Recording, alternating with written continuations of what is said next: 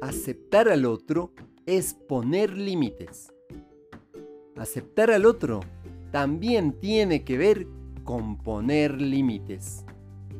Establecer límites es muy importante. La otra persona debe saber qué es aquello que te molesta, qué es aquello que te duele, qué es aquello que te enoja. Y también debes saber lo que no se lo vas a permitir por ningún motivo. Te acompaña Mario Tapia Hernández y nuestras familias.